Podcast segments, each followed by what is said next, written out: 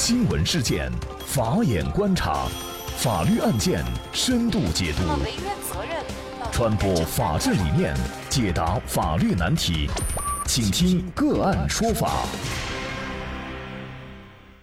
大家好，感谢收听个案说法，我是方红。今天呢，我们跟大家继续来关注关于房价暴涨，开发商起诉购房协议无效的案件。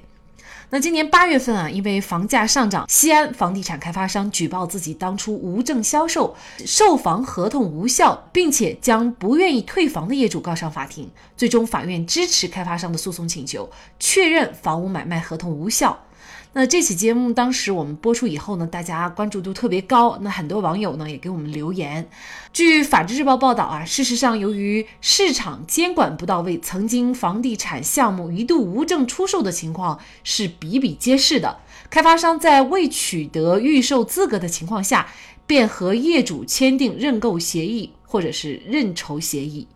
无良开发商面对巨大的利益差额，纷纷举报自己无证销售，试图作废此前认购合同，再以现在的高价重新销售。那么，对于购房业主来说，不仅面临着合同无效的风险，也错失了房价低点和机会成本，进退两难，有苦难言。那么，是不是开发商不守诚信，最终却被法院判决从而获益呢？最近啊，河北省石家庄市桥西区人民法院对这样的一起案件就做出了另外一个结果的判决。法院一审判决认定，开发商向法院提起诉讼的行为属于滥用诉权的行为，构成恶意诉讼，判决驳回其诉讼请求。我们来看一下这个案件的一个大概情况。二零一六年，家住石家庄市的赵强斥资九十五万，全款购买了石家庄世纪宏基房地产开发有限公司开发的奇荣国际项目房屋一套，并且签订了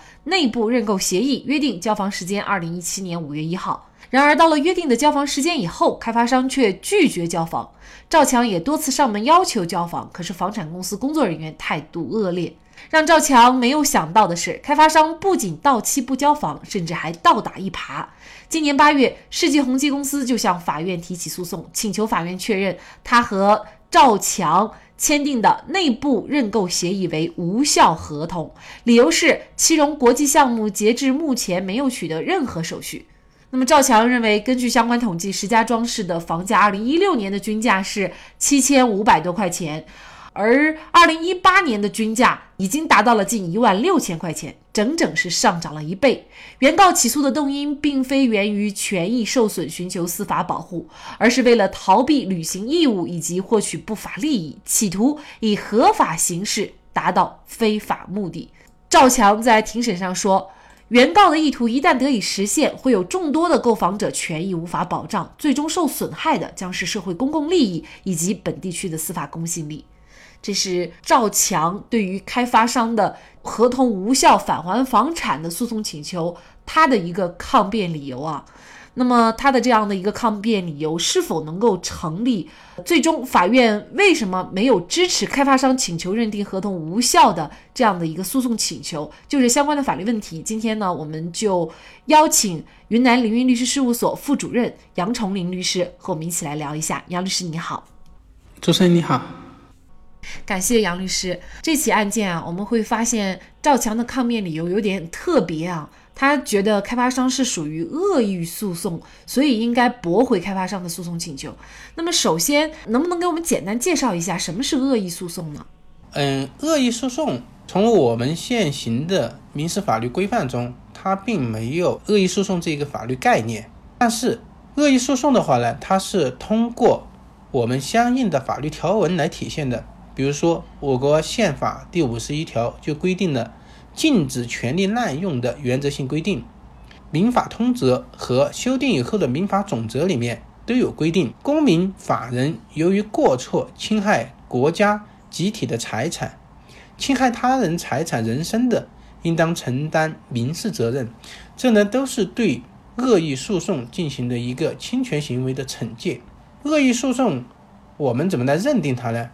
当事人之间是否存在恶意串通，企图通过诉讼、调解等方式侵害他人的合法权益？如果有上述情形存在的，那就是恶意诉讼。也就是说，两个当事人进行了一个交流沟通，但是呢，他指向的利益诉求是不正当利益，他又想通过合法的形式来进行，怎么个合法法？那就是通过诉讼。那么我们见的最多的，比如说有借贷关系的，明明诉讼的一方两方当事人，也就是说原告和被告。他们对于要诉请的追求的利益之间实际上是不存在的，但是呢，他们想通过这种诉讼让它合法化的方式来逃债，所以这就是一种恶意诉讼。恶意诉讼在我们现行的法律规定里面，呃，虽然说刑法上并没有直接规定有这个诉讼欺诈的罪名，但是有其他的罪名是可以进行处罚的，比如说。诈骗罪，特别是涉及到了我们法院在执行过程中的一些拒不执行判决裁定这些罪名。嗯，当前的话，实际上最高人民法院已经对恶意诉讼构成了相应的诈骗的行为的话，都进行了犯罪方面的一些规定。所以，嗯，现在对恶意诉讼的打击已经是提在了一个非常高的高度。嗯，确实，尤其是近段时间哈，最高法一直在强调要严厉打击恶意诉讼，那么也提出了要防止对民企和企业家的敲诈勒索和恶意诉讼。那本案当中，它是否属于恶意诉讼呢？那么刚才我们说到，这个一般是恶意诉讼呢，是当事人之间的一个恶意串通行为，是双方行为。对于单方的行为，比如说我们案件里面涉及到。当事人这个开发商为了获得房价涨价后的不当利益，那么这种行为，呃，在一定的程度上，我们更多的是把它作为是属于一种滥用诉权来恶意获得不应当获得的这个不当诉求。那么这种行为实际上也是属于一种恶意诉讼，因为他明知道这种诉讼。嗯，在一定程度上是违反了相关的规定的，特别是诚实信用原则的，所以我们认为它也是一种恶意诉讼。这个案件呢，我们来看法院它的一个审理啊。那么法院审理认为呢，原告也就是开发商在没有取得预售许可的情况下销售房屋，并且收取了被告也就是赵强的巨额款项。又在房价大幅上涨以后的今天，以自己未取得预售许可为由，要求宣告合同无效，明显违背诚实信用的原则。那么，所以呢，他向法院提出的诉讼行为是属于滥用诉权的行为，构成恶意诉讼。所以呢，最终法院是驳回了。开发商的诉讼请求，应该说呢，这个案件啊，你从法律、从情理，可能大家都比较支持这样的一个判决。但是我们之前讨论的西安的这个判决呢，最后是支持了开发商的诉讼请求，也就是认定购房合同无效。类似的案子，为什么西安和石家庄两地的判决不同？那么是不是对于滥用诉权、恶意诉讼的理解也不一样呢？我认为两者之间这个判决的话呢，实际上对于追求呃最终的效果来说，应当不会有太大的差异。只是说从石家庄这个判决上来说，法院的法官在考考量的时候，他所适用的法律和西安法院在适用法律上他们是有一定的区别。但是呢，石家庄法院呃审判的结果和适用的法律的情况。是将案件一步到位，而从西安这个法院处理的情况来看呢，购买房屋的购房人要维权，他还有另外一个诉讼，那就是要启动启动要求开发商进行赔偿这么一个诉讼。他在处理这个结果方面，实际上就不是单纯的退还已经缴纳的购房款这么简单，他还可以提起诉讼，诉讼就是要求赔偿在他。缴纳购房款和现在涨呃房屋涨价的同一套房屋在市场价值上的差异，也就是说，我们通俗的说，就是在原来交了一百万，现在这个房子已经涨到三百万，那这两者之间有两百万的差价。这个差价的话，你开发商如果要恶意解除合同的话，或者说要恶意获得不当利益的话，那么我们就要要求你将这中间已经涨价的、已经产生的差异要赔偿给购房人。所以说，西安法院实际上他走的只是第一步，还没走到第二步。那应该说呀，从方便当事人的角度，以及打击失信不守信开发商的角度来看啊，嗯，显然我们觉得石家庄法院的这个判决呢，好像感觉更容易被人接受一些啊。对的，为什么这个我们的老百姓更容易接受？就是因为法院实际上在处理这种案件的时候，在适用法律上，我们认为是有一些可值得商榷的地方。那么明显，我们认为石石家庄法院适用法律方面要比西安法院在适用法律方面更灵活，而且更有深度。呃，简单一点说。石家庄法院它适用的是我国合同法的规定和呃民法总则的相关规定，因为这个规定的话呢，它就是适用的一个诚实信用原则。诚实信用是我们整个民事活动的最基本的原则，具有普遍的指导意义。而合同法也好，民法总则也好，它的制定机关都是。全国人大及人大常委会来制定的，但是我们刚刚提到西安法院适用的最高人民法院审理商品房买卖合同的司法解释，那司法解释它和我们说的这个法律条文之间有什么区别呢？这区别首先是在法律制定的效力上，司法解释它的制定呢是由最高人民法院对某些特定的问题。制定相应的司法条款，做出适当性的解释的立法机构，比如说我们刚才说的，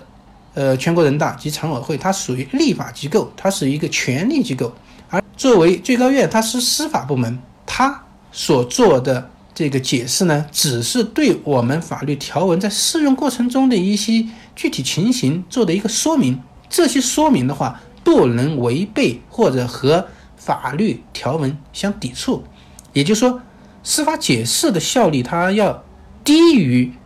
法律条文的效力，所以应当优先要适用呃法律条文的规定。所以两者法院在选择适用的时候，实际上是造成这个案件为什么会出现差异的根本原因。那么这也说明了人民法院在案件审理过程中，它不同法院在审理案件时候它不同的思路。呃，只是说西安法院呢，在适用这样的条文的过程中，后面还有一个后续的一步没有做完，而西石家庄法院是一步到位的，他驳回了这个开发商滥用授权的这么一个行为。这个判例的话，更主要在社会意义层面上是维护了诚实信用、公正公平这么一个社会效果。而西安的法院呢，如果要达到这样的目的，他还得要进行另外一个诉讼，在司法成本、当事人的付出方面，还会有更多的这个不必要的支出。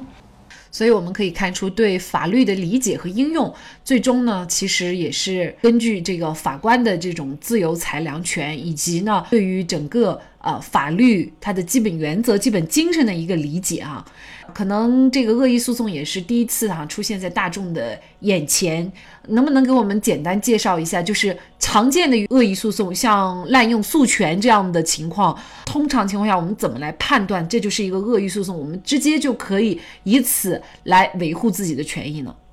呃，恶意诉讼的情况实际上还是比较多的。恶意诉讼它的一些具体情形的话呢，比如说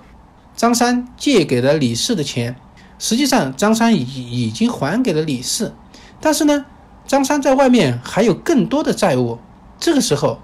张三为了规避自己的债务，或者说为了保全自己的财产，他就和李四之间进行一个诉讼。最后，法院也判决了，不知情的情况下判决呢，确实张三还欠李四钱，张三应当还李四的钱。但是呢，两个人私下的话，实际上是已经还掉了。那么他就不再履行了。这个时候，这个合法的形式，也是法院判决的形式，这个让张三不当的获获利，所以这种它就是一种恶意诉讼。这是我们说双方的。那么还有单方的，刑事诉讼中也有比较多的一些体现。作为一方这个当事人，他明知道自己的行为可能会对获得一些不当的权益恶意的提起诉讼，比如说我们刚刚说开发商的行为，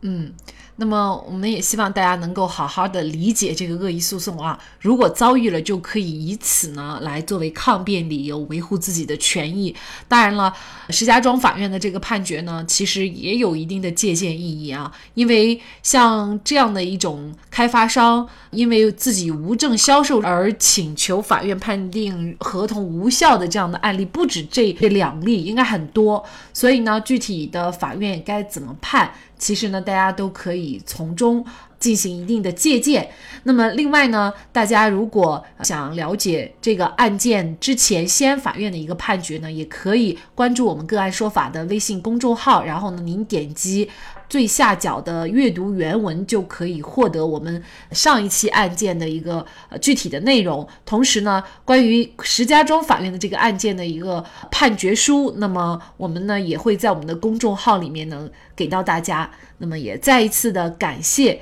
云南凌云律师事务所副主任杨崇林律师。那么大家如果想获得我们节目的图文资料，欢迎您关注“个案说法”的微信公众号，在历史消息当中就可以找到这期节目的全部图文资料。那么大家在生活工作当中遇到一些法律问题呢，也欢迎大家向我们进行咨询。您可以添加幺五九七四八二七四六七这部手机号码的微信号，就可以找到我们，他们都非常的资深、专业和负责任。感谢您的收听，我们下期节目再见。